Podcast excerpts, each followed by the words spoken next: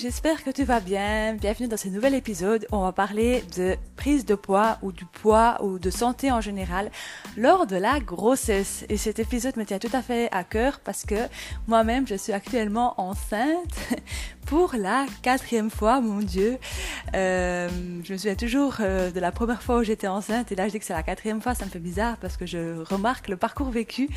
Euh, D'ici là, donc j'ai deux enfants de 2 et 4 ans et j'ai vécu une fausse couche. C'est pour ça que j'ai dit que je, je dis toujours que j'ai eu quatre grossesses en fait parce que bah, la fausse couche ça compte et c'est pas, ça doit pas être un sujet tabou. Surtout que dans mon cas, je l'ai mal vécu et j'ai eu besoin de me faire aider pour surmonter ça. Du coup, euh, c'est pour ça que j'aime bien aussi en parler comme ça, un petit clin d'œil et beaucoup de love aux mamans qui ont vécu ça parce que je sais que vous êtes nombreuses, mais que vous êtes aussi nombreuses à ne pas oser évoquer le sujet. Mais bon, euh, les fouscous, ce n'est pas le sujet de cet épisode de podcast. Le but avec cet épisode de podcast, c'est que je vous donne un peu euh, tous les conseils que je peux te donner. je me répète, pardon, par rapport euh, à la santé et à la grossesse, surtout au niveau de l'alimentation, du poids et de l'exercice parce qu'il y a beaucoup de mythes, énormément de mythes et souvent ça va même à l'encontre de la santé de la maman. Donc ça me semblait hyper important, bien sûr, euh, de démystifier tout ça. Surtout qu'en plus, euh, ben, il s'agit pas que toi, il s'agit aussi de ton bébé. Donc autant qu'à faire, autant faire les choses bien. Euh, bien sûr, ce sont des conseils généraux et euh, si tu as des questions ou au moindre doute, je dis toujours, dans ces cas-là, vaut mieux directement aussi en parler à ton médecin référent. Il sera euh, au mieux de conseiller. C'était nouveau, nouvelle par ici. Moi, je m'appelle Marie, je suis coach nutrition, j'ai fondé NutriFit dans le but d'aider les femmes à conjuguer une alimentation saine, un style de vie sain, malgré euh, une vie débordée. Euh, débordante plutôt parce que c'est vrai que c'est pas toujours facile de conjuguer les deux. Et euh, ben pour te simplifier la vie j'aime toujours bien mettre la référence de l'article de blog parce que j'écris toujours un article de blog avec un nouveau nouvel épisode de podcast. Comme ça tu retrouves aussi toutes les informations si maintenant tu es en train de conduire ou de cuisiner et que t'as pas envie de tu veux pas d'interrompre pour prendre des notes et bien sache que tu retrouves tout dans l'article de blog. Alors je ne veux pas te retenir plus longtemps et c'est parti pour l'épisode du jour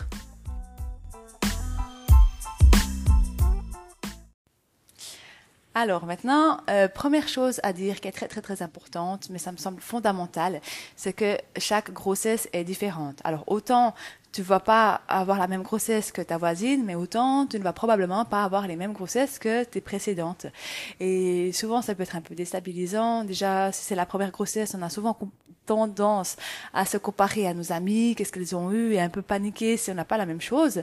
Euh, premièrement, et deuxièmement, ben, si tu as vécu, si tu as une deuxième grossesse qui ne se passe pas du tout la même chose que la première, ça peut être aussi assez déstabilisant. En tout cas, moi, c'est ce que j'ai vécu. Euh, et euh, ce qui a été vraiment différent, c'était plutôt pour ma troisième grossesse. Donc, c'était la deuxième grossesse qui était une fausse couche. Et euh, bah, du coup, la troisième grossesse, j'étais nouveau très à l'écoute, alors bien que je m'étais faite soigner, entre guillemets, que j'avais réussi à digérer ce traumatisme-là. Euh, quand même, pour ma troisième grossesse qui a donné naissance à mon deuxième enfant, j'étais très, euh, très à l'écoute de mon corps. Et pendant cette grossesse-là, j'avais énormément de nausées. Et j'ai même perdu du poids pendant le premier trimestre. Et c'est ça le premier mythe que j'ai envie de démonter avec toi. C'est qu'on m'a dit que euh, si j'ai perdu du poids pendant le premier trimestre, eh ben ça accentuait le risque de fausse couche. Alors forcément, euh, quand on avait qu'une fausse couche juste avant et qu'on te dit ça, ça, ça fait pas du tout du bien. Euh, T'as l'impression que ça va se repasser, c'est pas très euh, pas très joyeux. Mais en fait, euh, là, je me suis encore une fois renseignée pour refaire cet épisode de podcast, mais vraiment, il n'y a aucune corrélation euh, entre la perte de poids du premier trimestre et le risque de fausse couche. Alors, on s'entend, c'était une perte de poids légère. Euh, bien sûr, j'étais suivie par un gynécologue qui me pesait, qui savait qu'est-ce qui était normal ou pas pour moi. Euh, J'avais pas perdu 10 kilos non plus, hein, on s'entend, euh, mais c'était tout à fait normal d'avoir perdu un ou deux kilos, je crois que c'était. Donc tout ça pour dire que le mythe est démonté. Maintenant, à quoi il faut s'attendre? Euh, quand on en termes de prise de poids pendant la grossesse, eh ben ça, va dépendre en fait. Ça va dépendre déjà de ton de ton poids initial. C'est-à-dire que si, si tu as un poids avec un IMC euh, normal, entre guillemets, parce que qu'est-ce qui est normal, qu'est-ce qui n'est pas, mais si tu as un IMC entre 19 et 24, et ben là, euh, c'est conseillé de prendre du poids entre 11 et 18 kilos pendant ta grossesse. Ensuite, bien sûr, si tu es en sous-poids, euh, il est conseillé de prendre davantage de poids pendant la grossesse. Et si tu es en surpoids, on va te conseiller de prendre moins de poids pendant la grossesse. Alors là, je vais pas te bombarder de chiffres maintenant parce que sinon, ça serait inécoutable comme épisode. J'ai tout marqué par contre euh, les kilos recommandés dans mon article de blog. Si ça t'intéresse d'aller voir ça plus en détail, je te mettrai le lien dans les ressources de cet épisode. Donc euh, voilà ce qu'en termes de, de, prise de poids pendant la grossesse. Et ce qu'il faut savoir aussi, c'est qu'en fonction des trimestres, ça change aussi. Pendant le premier trimestre, on prend peu de poids et euh, tout le poids qu'on prend là pendant le premier trimestre, c'est surtout de la graisse.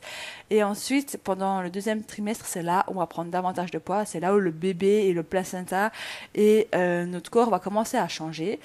Et bien sûr, il y a encore une prise de poids encore plus importante pendant le troisième trimestre. Donc encore une fois, les chiffres exacts, je les ai notés dans mon épisode de blog, euh, dans mon article de blog. Je vais pas te déballer tout ça maintenant.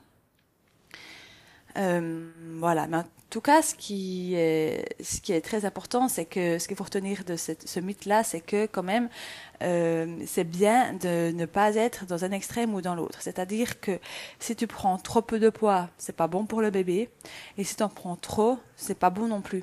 Euh, ni pour toi ni pour ton bébé. Il y a quand même pas mal de risques euh, qui font un peu peur. Quand, quand j'ai préparé cet article, je me suis dit ouais c'est quand même important euh, que les femmes sachent que c'est pas anodin de prendre trop de poids. Non plus, c'est pas le but non plus de, de vous alarmer, mais euh, des fois je trouve que c'est un peu tabou et vaut mieux aussi euh, ben, euh, dire la vérité. C'est-à-dire que si tu prends beaucoup de poids, surtout euh, pendant le premier et le deuxième trimestre, tu as davantage de risques de faire du diabète gestationnel, par exemple, ou euh, le bébé risque de naître de manière prématurée. Enfin, tu as davantage de risques, bien sûr, on part toujours en termes de, de risques, ou alors euh, tu as aussi davantage de risque d'avoir une césarienne plus tard, ou ça peut même aller, et là il y a quelques études qui commencent à émerger, c'est assez intéressant, je trouve que ton enfant lui-même a plus de risques de développer euh, du surpoids plus tard. Donc euh, c'est vrai que quand on est enceinte, surtout pendant le premier trimestre, c'est vraiment pas facile, vraiment. Euh, en tout cas, moi j'ai pas eu des premier trimestre très joyeux, entre les nausées, la fatigue et tout ça, et on a vraiment tendance à se laisser aller. Et malheureusement euh, à se consoler entre guillemets par la nourriture, parce qu'il y a peu que ça qu'on peut faire, et encore quoique ça dépend des nausées, mais c'est vrai qu'en général les aliments très sucrés, c'est ce qui cause le, le moins de nausées. Et, encore une fois, on a envie de se consoler en mangeant ce type de nourriture pour aller mieux, mais c'est vraiment pas une solution parce que justement, si tu prends trop de poids, alors je ne, dis pas prendre du poids, mais si tu prends trop de poids par rapport à la moyenne, eh ben, tu as, ces risques euh, de, que, qui se présentent à toi, ce que je viens d'évoquer. Donc, comme d'habitude, hein, euh, il faut jamais, enfin, trop, les, les, extrêmes ne sont jamais bons. Trop peu, c'est pas bon. Trop, c'est pas bon non plus. Euh, il faut toujours viser la moyenne. Donc voilà pour ce qui est euh, de la prise de poids. Euh, ensuite, on va parler plutôt alimentation. Euh, il y a beaucoup le, mythe qu'il faut manger pour deux.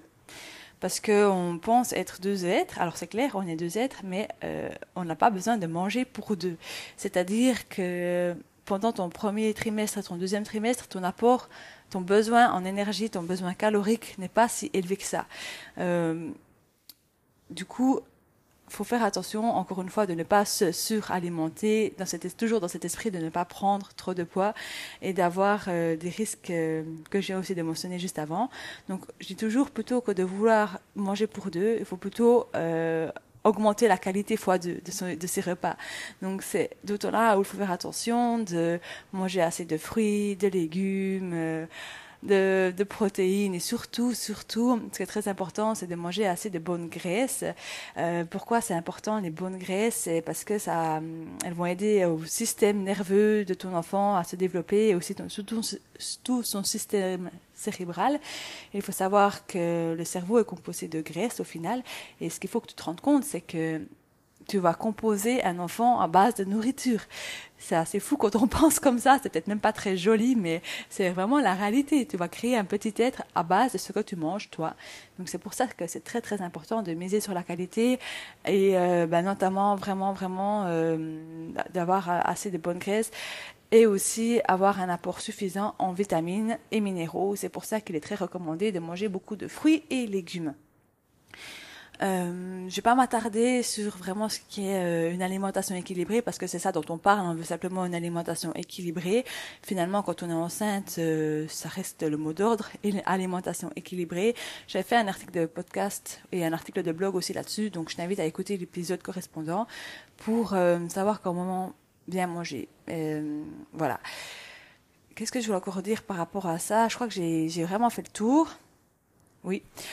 Euh, Ensuite, troisième mythe, euh, qui rejoint aussi un peu le premier par rapport à cette prise de poids, c'est que souvent on pense que euh, quand on prend, euh, je sais pas, j'avance 13 kilos pendant la grossesse, on pense que euh, notre bébé, enfin moi je me disais ça en tout cas, pendant la première grossesse, je me disais, bon, ok, j'ai pris 13 ou 14 kilos, mon bébé fait environ 3 kilos, ça veut dire que j'ai pris 11 kilos de gras. et en fait, c'est faux. Il n'y a pas que, que de la graisse et un bébé qui se forme pendant la grossesse. Ce qu'il faut aussi prendre en compte, c'est que tu as un placenta qui se forme, que tu as le liquide dans lequel baigne ton bébé, le liquide, oh, j'ai perdu le mot maintenant, mais tu comprends lequel, euh, ça, ça, ça fait aussi son poids et ton volume sanguin augmente. C'est pour ça d'ailleurs que si tu manques de fer, bah, ça devient critique parce que le fer est encore dilué euh, dans le sang. Et tu as aussi bah, ta poitrine qui prend euh, plus de place. Donc tout ça fait que euh, finalement, il n'y a pas que... L'addition, c'est pas graisse plus bébé égale poids de grossesse. Euh, tu as une prise de poids saine pendant ta grossesse, on dit que environ la moitié du poids pris est de la graisse. Mais là encore, euh, il ne faut pas se dire que c'est mal ou que c'est inutile. Le corps, il a de très très très bonnes raisons de faire des réserves de graisse. Euh, pourquoi? Parce que euh, faut pas faut pas oublier que quand même mettre un petit être au monde, c'est hyper éprouvant. Et bah, je te raconte une petite anecdote qui m'est arrivée. Enfin, c'est pas vraiment une anecdote parce que c'était pas très drôle, mais pour ma première grossesse, enfin pour ma première fille, quand elle est née, euh, j'ai perdu tout mon poids de grossesse en deux semaines parce que je suis tombée malade. Euh, j'ai eu un accouchement très long, j'ai pas réussi à dormir à l'hôpital parce que je sais pas, je n'arrivais pas à déconnecter. Du fait est que j'ai attrapé la grippe. Euh, deux ou trois jours ou quatre jours, je sais plus après avoir accouché, et ça m'a, ça m'a vraiment, ça a vraiment utilisé toute mon énergie, surtout que j'allaitais en plus. Et du coup, vraiment, tous mes réserves sont, sont, sont fondues euh, pendant ces deux semaines-là. Et entre nous, c'était vraiment pas une bonne manière de perdre du poids parce que c'était assez traumatisant. Je me souviens encore que, enfin, là, au moment où ma fille était née, euh, les papas en Suisse n'avaient droit qu'à un jour de congé paternité. Hein.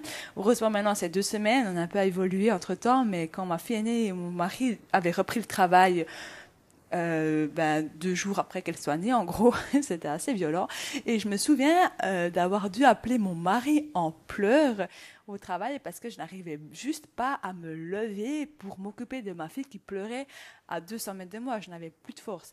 Donc, tout ça pour dire que avoir des réserves, euh, ça sert à ça. Ça sert déjà à survivre au postpartum parce que c'est vraiment quelque chose que j'avais sous-estimé, euh, mais ce n'est pas encore une fois le sujet de ce podcast. Et en plus, ben, ça sert forcément à allaiter parce que euh, l'allaitement, ça demande de l'énergie et euh, le corps est fait pour euh, que tu mobilises les graisses que tu as mis en réserve pour nourrir ton enfant plus tard. Donc c'est vraiment très très très utile de faire des réserves de graisse. Voilà, donc ça c'était par rapport au mythe que le poids que tu prends c'est que de la graisse. C'est pas vrai, c'est pas vrai du tout et aussi en plus euh, que tu as besoin de graisse, on est d'accord. Et pour finir, c'est le dernier mythe d'aujourd'hui, c'est par rapport au fait de faire du sport enceinte. Je me souviendrai toujours quand j'ai annoncé ma grossesse à mon chef, euh, il était vraiment choqué, il m'a dit mais tu viens toujours à vélo au boulot, on s'entend.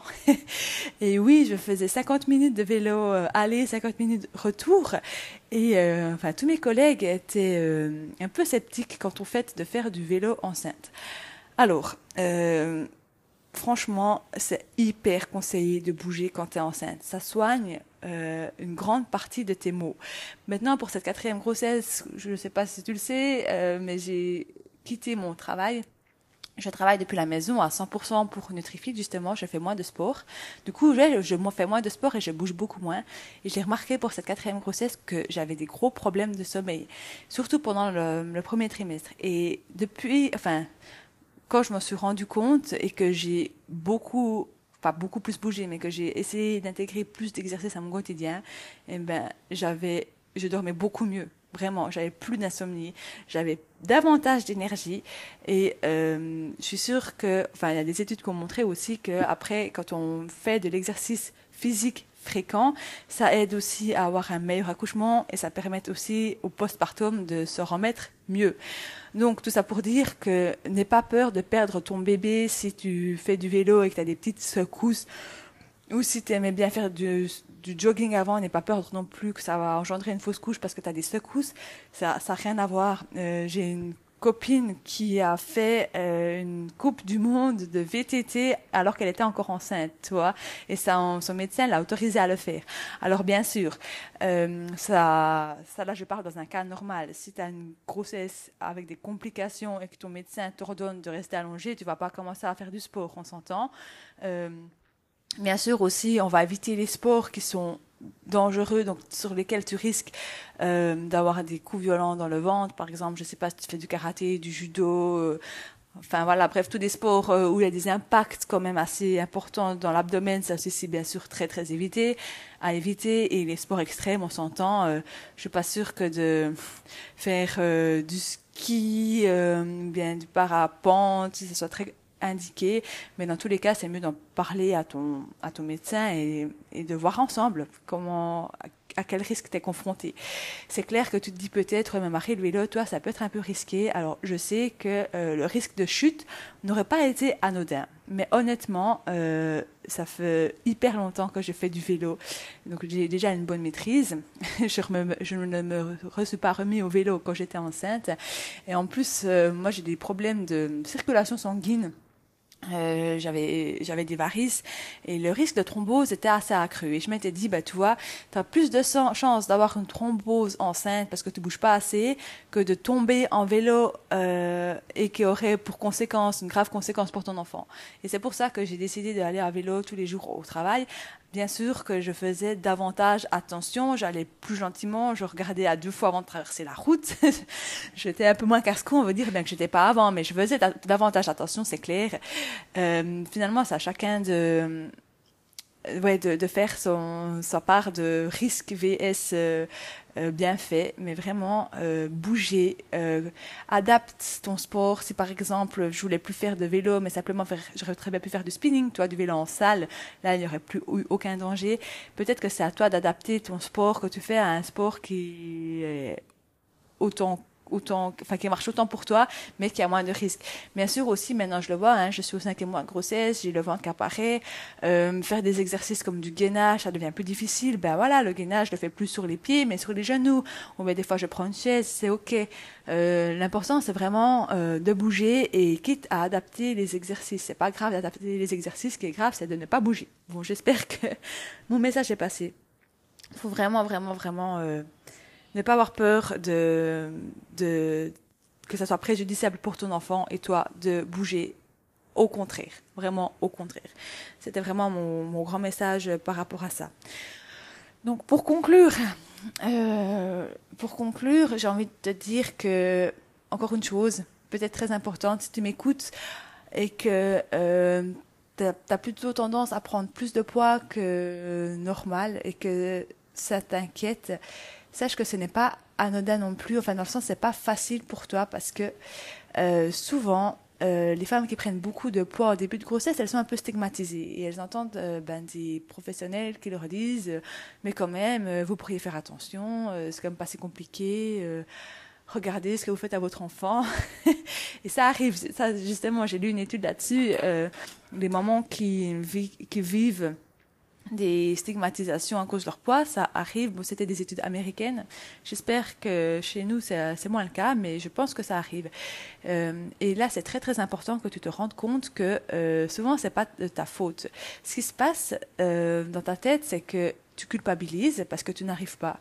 Et du coup, ça devient euh, une pulsion de vouloir manger pour décompresser. Tu vois, c'est comme si je te dis maintenant, euh, ne pense surtout pas à un éléphant rose, n'y pense pas, bah, tu y penses. Et toi, euh, là, tu te dis, bah, purée, euh, faut que j'arrête euh, de penser à la nourriture, il faut que je trouve une autre activité pour ne pas prendre trop de poids, mais ce qui va se passer, c'est quand tu te dis, il faut surtout pas que je pense à la nourriture, parce qu'il faut que je perde du poids, tu vas penser qu'à ça. C'est des, comme on dit, c'est des des automatismes qui se passent dans ton cerveau. Et du coup, euh, c'est pas facile, du coup, de, pour certaines personnes de contrôler leur alimentation si elles sont stressées et si elles culpabilisent. Ça fait même l'effet inverse. Et euh, pour ça, il faut vraiment travailler sur ton anxiété. il y a vraiment des super techniques euh, pour ça. Moi, je recommande toujours euh, les praticiennes d'hypnose ou celles qui font de l'EFT. Moi, j'en fais aussi si jamais de l'EFT. Ça permet vraiment de euh, ouais, de relâcher ses émotions négatives. Et ça, c'est très, très important parce que tant que tu n'as pas réussi à vivre avec ces émotions, cette notion de culpabilité par rapport à ton enfant, euh, tu n'arriveras pas non plus à à enlever ce stress autrement que par la nourriture. Et ça n'a rien à voir avec une, question de volonté ou pas. Et si ton gynécologue ou n'importe quel médecin te dit le contraire ou te fait croire le contraire ou te dit que tu es fainéante justement parce que tu as 4 mètres, c'est quand même pas compliqué, bon Dieu, change de médecin. Franchement, euh, ça te fait plus de tort que de mal, vraiment. Donc euh, c'était le dernier petit conseil que je peux te donner par rapport à la prise de poids et à la grossesse aujourd'hui. Euh, bah oui, sinon nous, comme d'habitude, euh, on va se retrouver lundi prochain pour un nouvel épisode de podcast. Et il me reste qu'à te souhaiter d'ici là une excellente euh, journée, après-midi, soirée. Et surtout, prends soin de toi. Allez, bye bye